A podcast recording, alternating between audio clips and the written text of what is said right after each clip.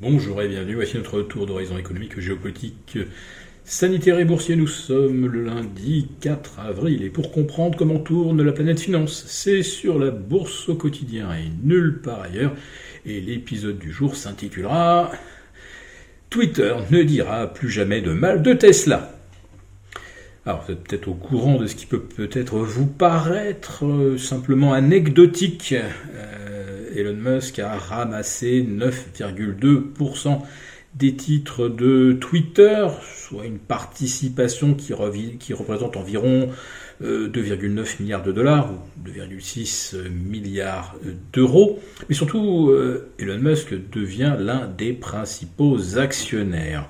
Alors, euh, franchement, 2 milliards 9 dans Tesla pour Elon Musk, ce sont des pièces jaunes puisque euh, rien qu'avec la remontée de Tesla euh, entre le 10 mars et, le 28 mars, euh, ça paye facile 3 Twitter et pas 10% du capital. Non, 3 fois 100% du capital de, Twitter. Donc Elon Musk peut s'offrir cette petite fantaisie. Mais en fait, Elon Musk a souvent critiqué la façon dont Jack Dorsey euh, administrait ce qui est publiable ou pas publiable sur Twitter, et euh, il a certainement l'intention de, euh, de peser sur les décisions stratégiques du conseil d'administration. D'autant que Jack Dorsey n'est plus là. Et c'est vrai qu'Elon Musk, eh bien, il lui manquait un média la plupart des archi-milliardaires ont tous euh, un, grand journal, une chaîne de télé. C'est le cas de, Jeff Bezos. Euh, euh, Bill Gates est également extrêmement influent dans la presse, puisque il est un des gros annonceurs, ce qui fait que tout le monde écoute ce que souhaite Bill Gates. Elon Musk, lui, n'avait carrément pas, lui, de, de médias. Il est extrêmement présent euh, sur les réseaux sociaux, mais euh, il n'avait pas euh, son propre porte-voix médiatique, donc ce sera peut-être bientôt chose faite. Et les médias, il bah, faut bien dire que en cette période de conflit en Ukraine, on a bien du mal à mesurer à quel point ils font de l'information et pas de la propagande. Des informations sont reprises sans être euh, vérifiées. Il y a pourtant sur cette image euh, des caractéristiques qui devraient nous, alerter, euh, notamment des personnes qu'on nous présente comme mortes et portant des brassards blancs en grand nombre.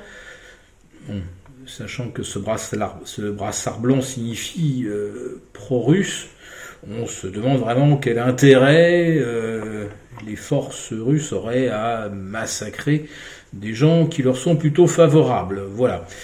N'empêche que ces images ont été immédiatement reprises, brutes de décoffrage partout, euh, toute la machinerie médiatique, à tel point que notre président immédiatement a dit que de telles images justifiaient euh, d'augmenter les sanctions contre la Russie.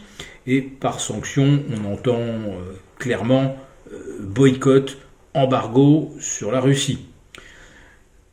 les petites phrases émanant de Bruxelles, de Washington, qui sont d'ailleurs merveilleusement alignées, penchent toutes dans le sens effectivement euh, de l'arrêt de l'achat du gaz, du pétrole et d'autres euh, denrées russes.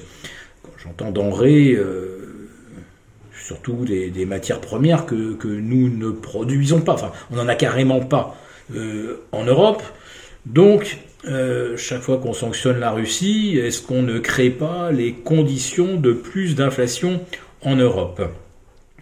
Et là, euh, il va falloir commencer à se préoccuper sérieusement de, la question, parce que 9,8% d'inflation en Espagne, 7,3% d'inflation en Allemagne, nous on est bien lotis avec nos 4,5%, euh, à partir de quel moment les économies basculent en récession?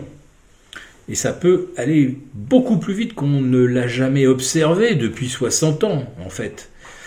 Euh, la dernière fois qu'on a eu euh, une vraie crise et une vraie flambée euh, des, carburants et de l'énergie, c'était quand même dans les années 80. Euh, lorsque le pétrole a bondi vers 145 dollars à l'été 2008, euh, rappelons-nous que l'euro valait plus de 1,60$. Autrement dit, on avait une devise très forte. Un baril à 145 dollars, avec le, l'euro de l'époque, c'est comme si on le payait euh, moins de 100 dollars. Voilà.